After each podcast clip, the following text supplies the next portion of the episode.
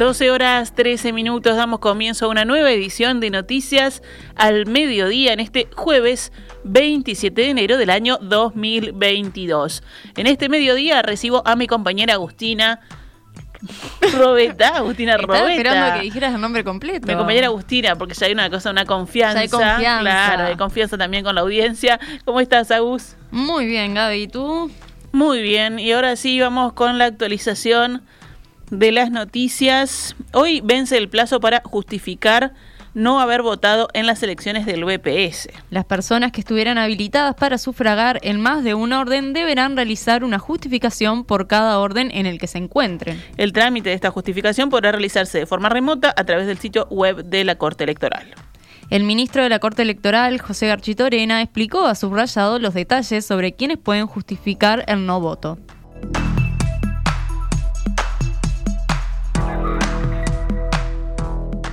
A partir del viernes solo podrán justificar la, no emisión del voto aquellos electores que no hayan estado en el país este, el día de la elección y que regresen en estos días, ¿verdad? O sea, tienen 60 días a partir de su retorno al país para poder justificar. Va a ser la única causal a partir del viernes que, puedan seguir eventualmente justificando el, el no voto. Eh, todavía tenemos eh, varios, eh, miles de justificaciones, de trámites iniciados.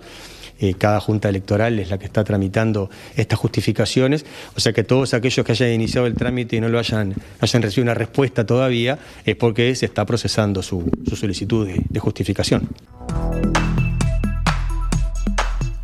El no haber votado también se puede justificar por razones médicas o de fuerza mayor. Hay varias causales. Las personas habilitadas para votar que no hubieran sufragado ni justificado su omisión de voto deberán hacer efectivo el pago de una multa. El futbolista Nicolás Chiapacase se encuentra a disposición de la Fiscalía luego de haber sido arrestado ayer portando un arma en viaje a Maldonado horas antes del clásico que Peñarol ganó 1 a 0 anoche en esa ciudad. La detención del jugador de 23 años se produjo en un control vehicular cerca del peaje Solís, donde la policía lo sorprendió portando una pistola 9 milímetros con 8 cartuchos. Chiapacase, que no tiene contrato actualmente con Peñarol, pero estaba negociando su vinculación al club, viajaba desde Montevideo para asistir como espectador al partido que se jugó en el campus de Maldonado. Desde el Ministerio del Interior confirmaron al país que el futbolista iba como acompañante junto a otras tres personas en un vehículo particular que fue detenido en un procedimiento en uno de los puntos de control. El arma estaba envuelta en un buzo de Chapacase que él llevaba en su falda. El futbolista puede llegar a ser imputado, ya que según trascendió habría declarado que llevaba el arma con el objetivo de entregársela a una persona dentro del estadio que él no sabía quién era. El mismo medio consigna que, según la policía caminera, se incautó una pastilla de estupefacientes. El auto era conducido por un joven de 22 años, poseedor de antecedentes penales, y en él viajaban también dos chicas de 18 y 22 años de edad. El presidente de Peñarol, Ignacio Ruglio, declaró que va a esperar a saber bien qué es lo que pasó y precisó que el futbolista hoy no es jugador del club. Chiapacase estuvo fichado hasta hace poco tiempo en el equipo carbonero con el que pretendía ahora renovar contrato. Y después tomar determinaciones que tenemos bien claras cuáles son y los mensajes que tenemos que dar. Así que no hay mucho más que eso. Esperar saber. No, no, mensajes claros de calma y de que ese tipo de cosas no pueden pasar. Así que si las cosas son como se describen, nosotros sabemos que el jugador en Peñarol no vuelve y no vamos a dudar un segundo porque aparte es momento de bajar ese tipo de mensajes. El fiscal de corte, Juan Gómez, apuntó contra la filtración de información a la opinión pública en torno al caso del futbolista e indicó que Chapacá se está declarando ante la fiscal Carolina Dean desde las 10 de la mañana. Creo que ha habido una difusión contraria a lo que establece la ley. No se trata de opiniones personales, sino del apego al Estado de Derecho. Hay situaciones que son de reserva, lo establece el Código del Proceso Penal en el artículo 259, que a veces no es buena cosa que todo el mundo pueda saber lo que declaró o no ante una autoridad administrativa un imputado sin que haya siquiera llegado a fiscalía, declaró esta mañana Gómez en el informativo Carve. Sobre este caso puntual lo consideró un escalón más en el análisis de estos temas. Uno piensa en un jugador profesional con toda la responsabilidad que supone que se preste aparentemente porque el caso está recién por iniciar. Es un motivo que llama la atención, que nos lleva a repensar que hay muchas cosas más allá de lo que uno puede soñar y hay más cosas que siguen estando mal en esta sociedad, valoró Gómez. 12 horas 19 minutos. Seguimos con noticias del panorama político. El equipo del director del Frente Amplio en Antel, Daniel La Rosa, indicó a la diaria que, según los datos a los que accedió, Antel sumó hasta el lunes 640 clientes y perdió 190, lo que da un saldo neto favorable de 450. Hasta el día en el que se registraron estos datos, la portabilidad llevaba 12 días de aplicada. El director del Frente Amplio en Antel afirmó que las cifras conocidas hasta ahora no tienen ningún valor estadístico que indique ninguna tendencia. La Rosa explicó que las portaciones fueron ínfimas en relación a la cantidad de suscripciones de la telefonía móvil que existe en el país, que según el último informe de la URSEX son más de 4.600.000. A mediados de febrero quedará habilitada la portabilidad numérica de cuentas múltiples, lo que permitirá que una misma persona pueda hacer un trámite por más de cinco teléfonos. Hasta el momento solo se puede portar hasta esa cantidad. La habilitación para el trámite múltiple se interpreta, según informa la diaria, como la apertura del mecanismo a las empresas que podrían cambiar de telefónica más de cinco servicios sin perder los números asociados. La portabilidad simple, o sea, de hasta cinco líneas por titular, comenzó el 12 de enero. 12 horas 20 minutos. Vamos a la emergencia sanitaria. Ayer fallecieron 29 personas con coronavirus en Uruguay hay 122 pacientes con COVID-19 en CTI, la misma cantidad que el día anterior. En la víspera prácticamente uno de cada dos test dio positivo. Fueron detectados 11.690 contagios nuevos en 23.657 análisis y la tasa de positividad fue del 49,41%. La cantidad de casos activos bajó levemente a 76.010, o sea, 17 menos que el día previo. De las 29 personas que murieron ayer con coronavirus, 5 no habían recibido ninguna dosis de la vacuna contra COVID-19. Según los datos del Ministerio de Salud Pública, a los que accedió en perspectiva, otros tres de los pacientes fallecidos tenían una dosis de la vacuna Pfizer. Tres más habían sido inoculados con dos dosis de AstraZeneca, dos de los fallecidos habían recibido dos dosis de Coronavac, diez de los muertos de ayer contaban con dos dosis de Pfizer y los otros seis habían sido vacunados con tres dosis de Pfizer. Cuando faltaba poco más de cinco semanas para que empiecen las clases, autoridades de la educación y de salud pública acordaron un nuevo protocolo sanitario. Uno de los cambios más significativos, según el país, implica que los estudiantes y docentes asintomáticos no tendrán que aislarse ni hisoparse cuando se detecte un caso COVID positivo en un grupo, salvo que se confirme un brote. A partir de ahora, toda la clase irá a una cuarentena solo cuando se detecte al menos dos contagios en el mismo grupo y entre los cuales haya un nexo epidemiológico claro. Eso es lo que los médicos consideran un brote. Cuando no existe un brote, solo se aislará al alumno o profesor sintomático que deberán hisoparse enseguida como cualquier persona con síntomas, al igual que quien dé positivo. Se sigue haciendo hincapié en el uso del tapabocas. No es obligatorio en los menores de 6 años, tampoco lo es en menores de 12 años, aunque sí se exhorta su uso. Sí se exige a los mayores de esa edad. Incluso se pide que en los espacios abiertos se fomente el uso de tapabocas cuando hay una aglomeración de personas. El Codicen tiene hoy una sesión extraordinaria en la que se dará la firma final al protocolo. Hasta ayer se llevaban administradas más de 83.000 dosis contra el COVID-19 en los niños de entre 5 y 11 años. Otras 25.000 recibirán su vacuna entre hoy y mañana. En el caso de adolescentes de entre 12 y 18 años, tres cuartas partes ya cuenta hoy con las dos dosis. 12 horas 23 minutos. Seguimos con otros temas del panorama nacional. La jueza Doris Morales asumió ayer como nueva ministra de la Suprema Corte de Justicia, que ahora, por primera vez en la historia, está integrada mayoritariamente por mujeres. El ingreso de Morales, hasta ayer ministra del Tribunal de Apelaciones, que se produjo a través del mecanismo constitucional de antigüedad, se concretó al pasar 90 días desde que se jubiló el ministro Luis Tosi a final de octubre. Se aplicó el criterio de antigüedad porque el plazo transcurrió sin que hubiera acuerdo entre oficialismo y oposición para aprobar en el Parlamento otra eventual designación. De esta forma, el máximo órgano del Poder Judicial quedó conformado por Tabaresos Aguirre como presidente de la Corte, Elena Martínez Rosso, ministra, Bernadette Minbiel Sánchez, ministra, John Pérez Briñani, ministro, y la recién ingresada Doris Morales. Sandra Echeverry, dirigente política del Partido Nacional, asumió ayer como directora de la Secretaría de Derechos Humanos de Presidencia de la República. La nueva jerarca, que fue diputada y ministra de la Corte Electoral, se desempeñó en el actual gobierno como directora del Instituto Nacional de Inclusión Social Adolescente, el INISA, donde tuvo un relacionamiento tirante con la presidenta de este organismo, Rosana de Olivera, de Cabildo Abierto. Quien estaba al frente de la Secretaría de Derechos Humanos, Rosario Pérez Perdomo, pasó a ocupar el cargo de directora del INISA que dejó Echeverry. Ayer en rueda de prensa, Echeverry negó que el motivo del cambio haya sido el conflicto con De Olivera. 12 horas 24 minutos. Vamos a Economía y Empresas. Esta semana, la Cooperativa Nacional de Productores de Leche, CONAPROLE, inauguró una planta de productos nutricionales que requirió una inversión de 140 millones de dólares. Esta mañana, en diálogo con En Perspectiva, el presidente del directorio de CONAPROLE, Álvaro Ambrois, y el presidente electo, Gabriel Fernández, explicaron que con la nueva planta la empresa se transforma en, un, en el complejo lácteo más importante de América Latina, con una capacidad de industrializar 4 millones de litros de leche por día.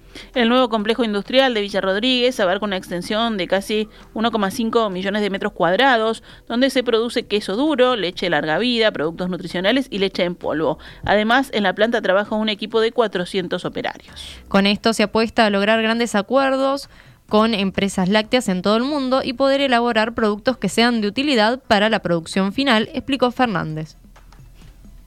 Eh, hoy Conaprol es proveedor de siete de las principales de las 10 principales lácteas del mundo lo que uno piensa que, podría, que Nestlé, que Danone, que Unilever, que Mick Johnson serían nuestros competidores y en realidad son nuestros clientes muchas veces, con leche en polvo, bueno, capaz que ahora le podemos vender productos que tengan un valor agregado mayor.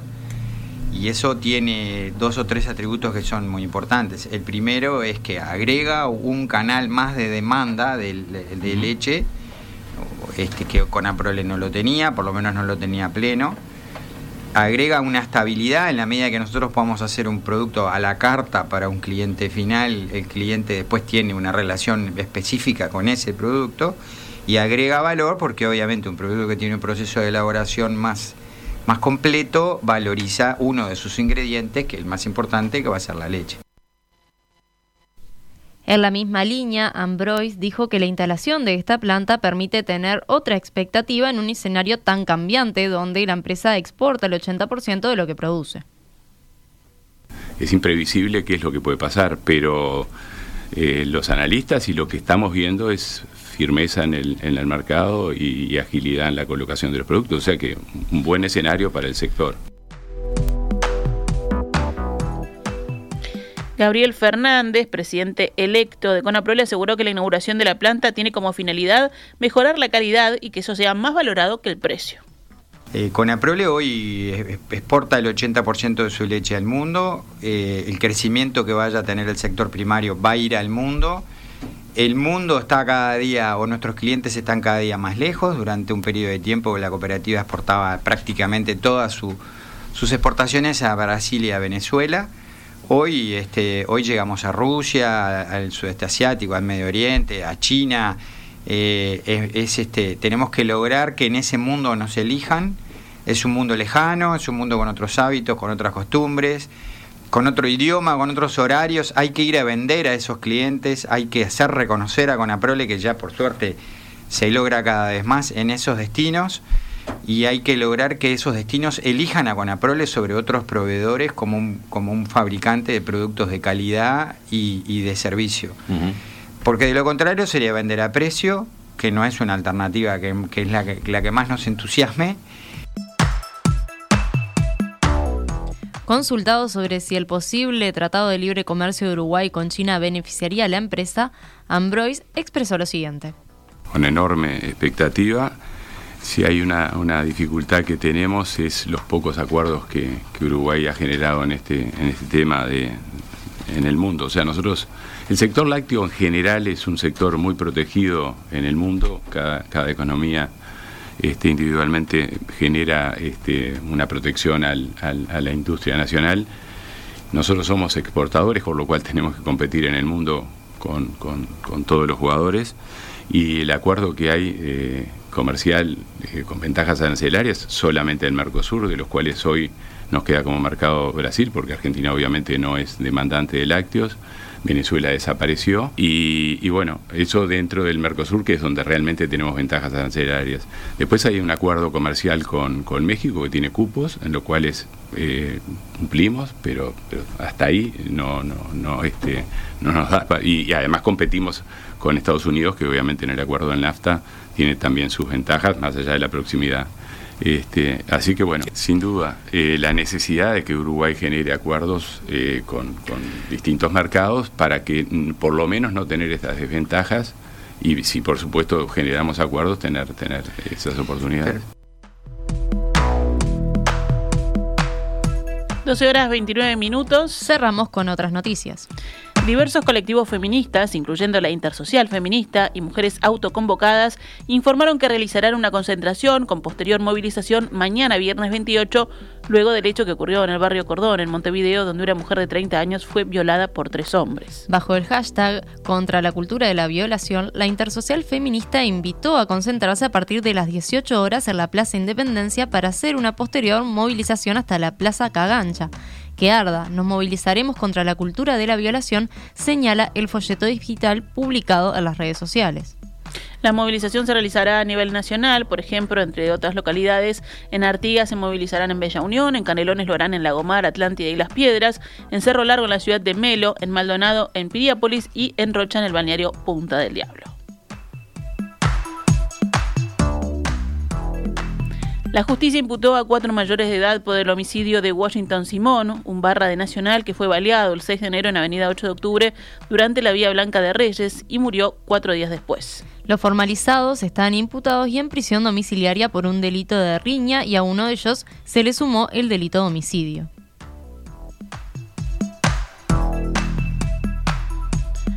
Actualizamos a cuánto cotiza el dólar a esta hora en pizarra del Banco República, 42 pesos con 90 para la compra y 45 pesos con 30 para la venta.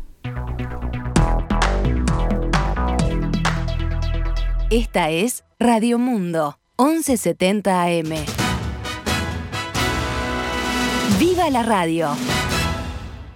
Continuamos en Noticias al Mediodía, son las 12 horas 33 minutos. Y ahora pasamos al panorama internacional. En España, la región de Cataluña decidió eliminar la obligatoriedad del certificado COVID para acceder a restaurantes, bares y gimnasios, siguiendo el consejo de su comité de expertos, que lo considera poco eficiente frente a la alta tasa de contagios de Omicron. Esta variante del COVID que disparó las infecciones en la región hace semanas ha demostrado tener escape inmunitario, por lo que una parte importante de la población vuelve a ser susceptible de infectarse con el virus independientemente de su estado vacunal o de haber pasado la enfermedad, explicó el Ejecutivo Regional en una breve nota. Hace unas semanas se eliminó igualmente el toque de queda que regía entre la 1 y las 6 de la mañana en Barcelona y gran parte de la región desde finales de diciembre. La única restricción vigente hasta ahora es el cierre de los locales de ocio nocturno que reclaman su apertura cuanto antes para recuperar la economía de esta turística comunidad muy golpeada por la pandemia. Nos venimos a la región. En Argentina, el pago para mañana de un vencimiento de deuda de más de 700 millones de dólares que tiene el país con el Fondo Monetario Internacional depende del avance de las negociaciones con ese organismo multilateral para un nuevo programa crediticio, dijo hoy la vocera presidencial Gabriela Cerruti.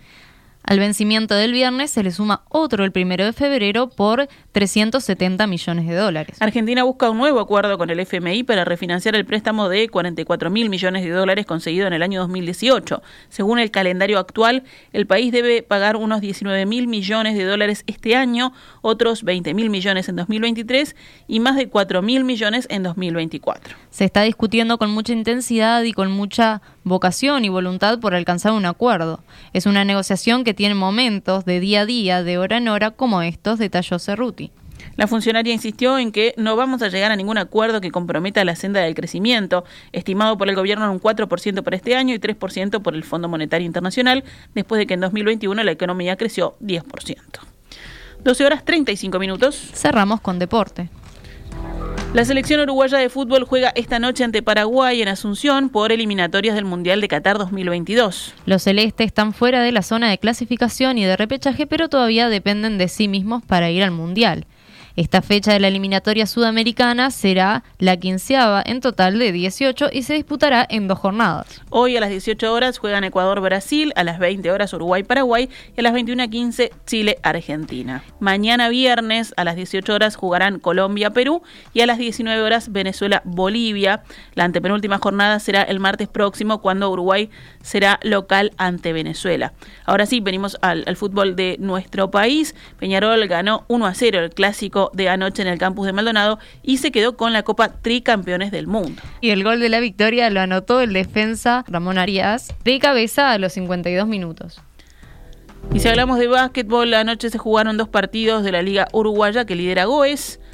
Urunday Universitario cayó ante Biguá 85 a 78 y Olimpia venció a Defensor Sporting 84 a 75.